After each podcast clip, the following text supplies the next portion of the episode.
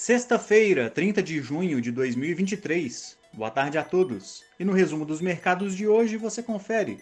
O Ibovespa operou durante boa parte do dia no campo positivo, mas perdeu força no fim da tarde e encerrou nas mínimas, em baixa de 0,25% aos 118.087 pontos.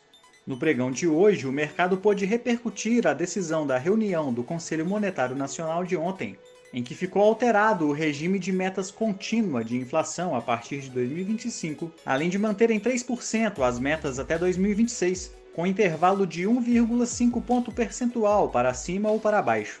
Como outros destaques, as ações da MRV avançaram 3,58% após a companhia anunciar a conclusão da venda do empreendimento Pine Ridge, na Flórida, nos Estados Unidos, pelo valor geral de venda de 77 milhões de dólares, gerando mais de 17 milhões de dólares de lucro bruto. As ações das lojas Renner recuaram 6,5% após notícia de que a empresa teria divulgado um volume de vendas das novas coleções mais baixo do que o esperado durante uma teleconferência com analistas na tarde de ontem.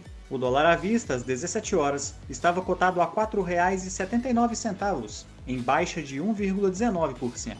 No exterior, os mercados asiáticos fecharam mistos, repercutindo o teor da atualização dos dados setoriais chineses. Embora o índice industrial tenha subido e alcançado 49 pontos, permaneceu no campo contracionista. Já o setor de serviços ficou nos 53,2 pontos, em um ritmo mais lento do que no mês anterior, mas seguiu puxando a recuperação da economia chinesa.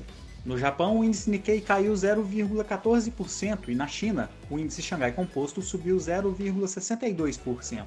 As bolsas da Europa fecharam em alta, repercutindo índices de inflação apresentando desaceleração, o que impulsionou perspectivas de menor aperto monetário por parte dos bancos centrais. A taxa anual do índice de preços ao consumidor da zona do euro desacelerou para 5,5% em junho, se posicionando abaixo da linha dos 6% pela primeira vez desde abril de 2022. O índice Eurostock 600 subiu 1,19%. Já os mercados americanos avançaram, com investidores repercutindo a desaceleração da inflação medida pelo PCE, provocando aumento nas apostas de que o Federal Reserve promova apenas mais uma elevação de juros antes de encerrar seu ciclo de aperto monetário. O Nasdaq teve alta de 1,45%, o S&P 500 avançou 1,23% e o Dow Jones subiu 0,83%. Somos do time de estratégia de investimentos do BB e diariamente estaremos aqui para passar o resumo dos mercados. Um ótimo fim de semana a todos e até a próxima!